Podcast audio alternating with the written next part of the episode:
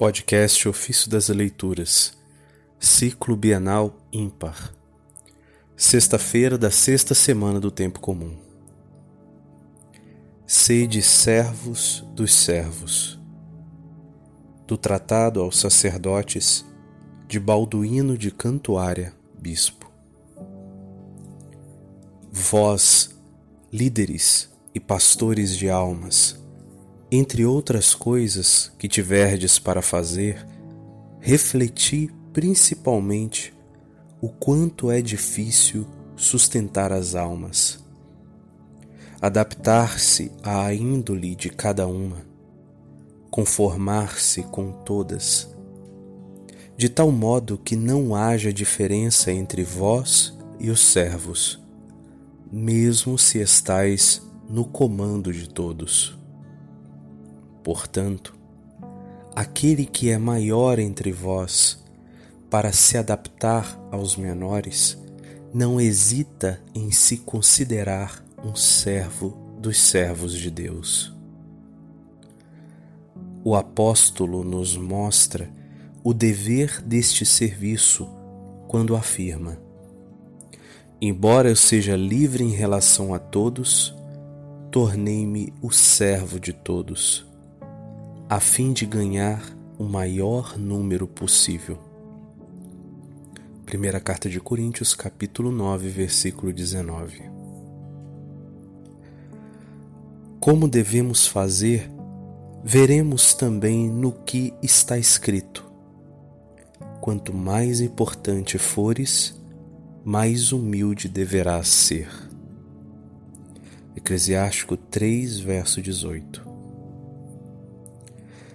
cada dignidade não é digna deste nome se desdenha as coisas humildes. A humildade é fonte e custódia de autoridade. Aqueles que exercem a autoridade procurem, portanto, mostrar-se humildes em todas as coisas, a exemplo de Cristo, mestre de humildade, que, embora Senhor, tornou-se servo. E, embora fosse o primeiro, quis se mostrar como último, a ponto de se ajoelhar aos pés dos discípulos. Com forte exemplo de sua humildade, Cristo encoraja as coisas humildes até mesmo que sejais servos dos próprios servos. Portanto, tende em vós aquele sentimento que houve também em Cristo Jesus, o qual, subsistindo em forma de Deus, esvaziou-se de si mesmo, a si mesmo, tomando a forma de servo Filipenses 2, versos 5 a 7. Embora vós sejais deuses, conforme Salmo 81, 6, humilhai-vos e assumi a condição de servos, tornando-vos, entretanto, homens para os homens, fracos para os fracos e tomai sobre vós as necessidades e as enfermidades de todos. Como Paulo escreve: Quem é fraco que eu não seja fraco? Quem sofre escândalo que eu não me consuma de dor? 2 Coríntios capítulo 11, verso 29. É necessário que vós sofrais mais que todos, porque é para todos que sofreis. Se amais a Cristo, amais também a justiça. Ele, de fato, da parte de Deus, tornou-se para nós sabedoria e justiça.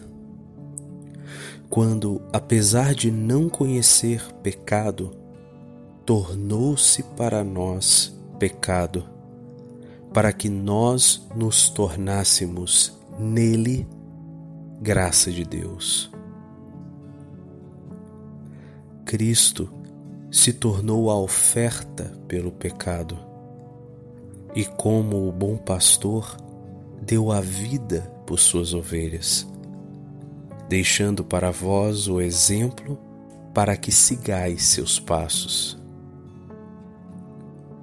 Com o seu sangue, Cristo adquiriu a Igreja e, para mostrar o imenso amor com, que, com a qual a amava, espalhou-o para ela e assim difundiu a caridade.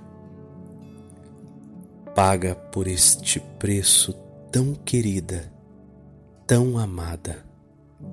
Ele a recomendou para vós a entregou para vós.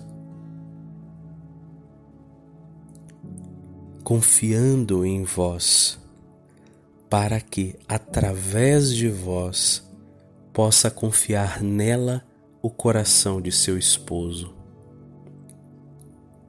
Portanto, da mesma forma que amais a Cristo, e Ele pode confiar em vós, cuidai da sua esposa na fé, tendo ciúmes dela, e não para vós, mas para ele, para apresentá-la como uma virgem pura ao seu esposo Cristo, nosso Senhor, que acima de tudo é Deus bendito eternamente.